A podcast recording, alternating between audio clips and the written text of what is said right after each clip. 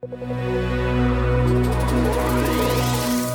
Thomson Reuters Podcasts. Estamos con el doctor Juan Vicente Sola, que es profesor titular de Derecho Constitucional en la Universidad de Buenos Aires y un destacado autor en la materia. Profesor Sola, muchísimas gracias por atendernos. No, gracias a ustedes. Estoy siempre a disposición de la ley, que es la principal editorial jurídica de nuestro país.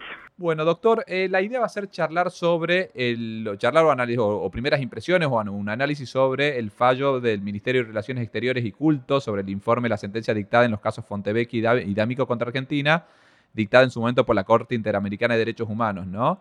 Y teniendo eso presente, esta noticia conocida en el día de hoy, queríamos saber cuál era su primera impresión u opinión sobre el, sobre el fallo de la Corte Argentina. Eh, este es un fallo muy cuidadoso. Primero, hay que decir, hay dos posiciones, la posición eh, de la mayoría de la Corte y la, la disidencia del ministro Maqueda. Cuando digo que es un fallo cuidadoso es que determina claramente cuál es el nuevo precedente a seguir.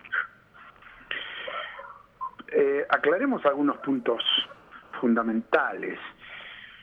Esto no afecta la vigencia de la Convención Americana de, o Interamericana de Derechos Humanos, tampoco afecta la jurisdicción de la Corte Interamericana o la Corte Americana de Derechos Humanos con asiento en Costa Rica. Acá se ha planteado las dos, dos visiones posibles sobre cuál es la vigencia de las decisiones y los precedentes de la Corte Americana. Una posición sostenida por en su disidencia por el ministro Maqueda, es una posición muy sostenida tradicionalmente en la doctrina, que me parece que no era una posición suficientemente analizada. Sí lo es en, la disidencia del ministro Maqueda, pero sí en otros lugares, dando la impresión de que la Corte Americana era una alzada de la Corte eh, Suprema de Justicia. Esta visión tenía algunos problemas y tiene algunos problemas que me parece que este fallo ha señalado. El primero es que la Corte Suprema de Justicia interpreta no solo la Corte Americana y la Convención Americana y las decisiones o los precedentes de la Corte Interamericana, sino también interpreta todo el derecho internacional, los tratados específicos de derechos humanos mencionados en la Constitución y otros, y además las divisiones de otros tribunales internacionales, también vinculantes, que la nación es parte, entre ellos, para mencionar algunos muy conocidos, pero no exclusivamente, la decisión de la Corte Internacional de Justicia, del Tribunal de Derecho del Mar, u otros tribunales internacionales específicos.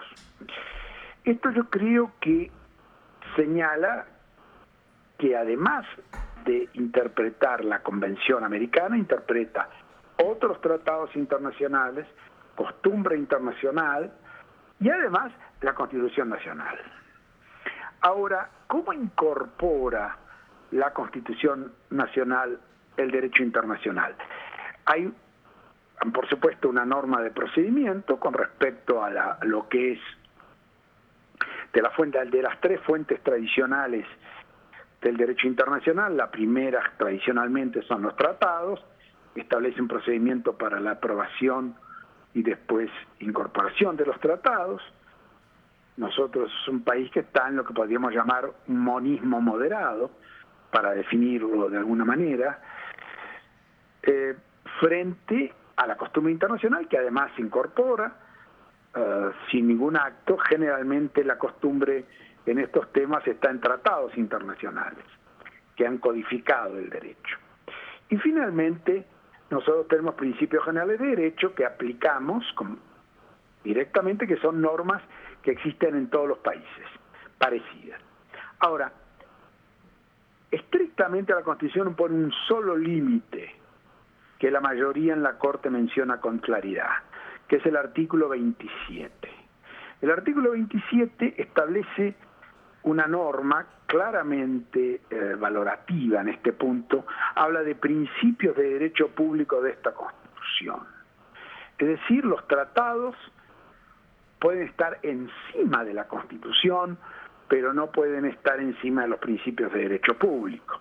De hecho, ha habido tratados que han reformado la Constitución, algunos son muy conocidos, otros menos. La Convención de París de 1857, que terminó con el régimen que existía de patentes de corso, y después, por supuesto, el concordato con la Santa Sede, negociado por el presidente Illa y firmado en 1966, que cambió con el patronato nacional que existía en la Constitución. Pero no afectó los principios de derecho público. ¿Qué ocurría en este caso concreto en la comunicación que hacía el Ministerio de Relaciones Exteriores? Se pedía, y la Corte lo, hizo, lo dijo con alguna claridad, por lo menos tres puntos. Uno, habríamos dicho dos que se habían cumplido, es decir, la publicación del resumen de la sentencia, y otro, entregar los montos, es decir, indemnizar. Hasta ahí no había mayor problema, al contrario, eh, se cumplía con un eh, fallo vinculante de la Corte eh, Interamericana. ¿Por qué? Porque el demandado del Estado Nacional, el Estado Nacional debía publicar y, además debía este, indemnizar. Sobre ese punto no hay ninguna duda. ¿Por qué? Porque los fallos de la Corte son vinculantes para el gobierno argentino, el gobierno argentino debe cumplirlos. Pero además, se sostenía que debía dejar sin efecto la condena, es decir, se le daba una instrucción a la Corte Suprema que cambiara una de sus decisiones.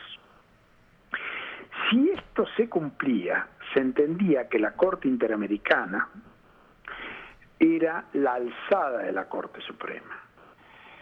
Y esto además de romper la jerarquía constitucional en un principio tan importante como la división de poderes, un principio de derecho público eh, central de nuestro sistema, nos traía un problema de fuentes, porque indicaba que una fuente, la Convención Americana, era superior a las demás fuentes que establece la Constitución en la cláusula de supremacía, que primero está la Constitución, los tratados internacionales, entre ellos los tratados mencionados, y después se habla de otras cuestiones como las leyes federales.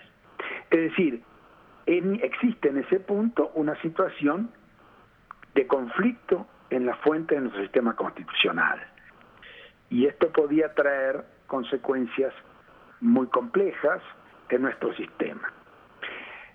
Además, resuelve un problema práctico que me parece que es muy interesante para analizar para casos futuros, el fallo no los trata, es que puede haber en el futuro una separación entre la doctrina de la Corte americana y de la Corte argentina en temas de derecho constitucional y en temas de derecho internacional no en temas, eh, eh, digamos, de detalle que podrían hacerse eh, o con ser compatibles, sino en temas más importantes. Y en este caso, lo que creo que la Corte ha preservado es mantener una decisión final en la, en la vigencia de la Constitución. No estamos hablando, por supuesto, de violar derechos fundamentales, ni cuestiones de fondo, la Argentina no solo es parte de la Convención Americana, es parte de una serie de tratados que la Constitución además menciona, más otros que no menciona, pero que son igualmente importantes. Bien, Juan, y teniendo esto presente que señalas, em, ¿cómo eh, se, eh, se, engancha, se compatibiliza, cómo se complementa este, esta nueva sentencia con los anteriores presentes de la Corte sobre temas eh, o temáticas similares? ¿Cómo, cómo, cómo ves el punto? No, pero en este caso solamente se refería, es decir, yo no creo que, había una incompatibilidad completa, ha habido un problema de precisión. Es decir, no es el tema, el debate, si la convención no rige, la convención rige. No es el tema de debate si los precedentes de la Corte Interamericana son vinculantes para Estados Unidos argentinos, son.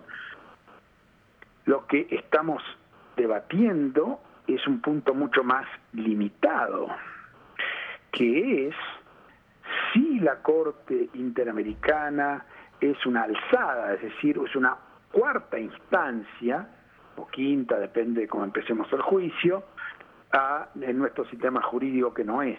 La Corte Interamericana es un tribunal internacional. Sus sentencias son vinculantes para el Estado argentino y deben ser cumplidas, pero no se puede imponer sus decisiones en situaciones como para decir que se crea una instancia superior a las instancias que crea la Constitución misma.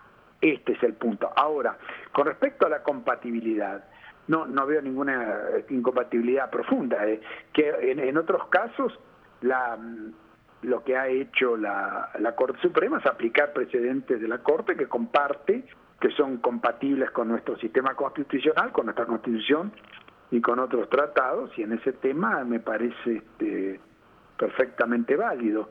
Solo en este caso se pedía concretamente que se derogara, digamos, que se dejara sin efecto una sentencia de la Corte por decisión de un tribunal que en este caso asumiría la característica de ser el tribunal superior de la causa. Y esa es lo que creo que la Corte no, no ha, eh, se ha separado. Aclaro en este punto, perdón, que puede haber otra opinión posible, de hecho la tiene el ministro Maqueda, y este, esta es una decisión que me parece que la Corte eh, aclara un punto concreto de derecho, eh, sobre el cual puede haber otra opinión, por supuesto. seguro. Y una última y muy breve reflexión, eh, Juan, ¿qué prospectivos consecuencias puede traer aparejada para el Estado argentino no esta decisión para como última pregunta de cierre para la entrevista? No, es decir, si puede haber un ilícito internacional para el Estado argentino, temo que no, no, porque evidentemente la sentencia se ha cumplido.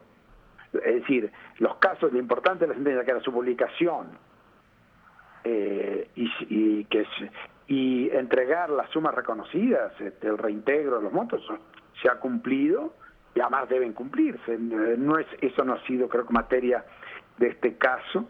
Pero además, si me disculpan, hay un tema que me pareció un poco extraño, que es que el Ministerio de Relaciones Exteriores se dirija a la Corte y le imponga, es decir, el gobierno, frente al gobierno federal, que maneja relaciones exteriores, y le imponga una decisión a la Corte por, como cree, uh, a través de una decisión de un tribunal internacional. Eso me parece este, también una situación de conflicto de poderes que creo que la Corte quiso evitar.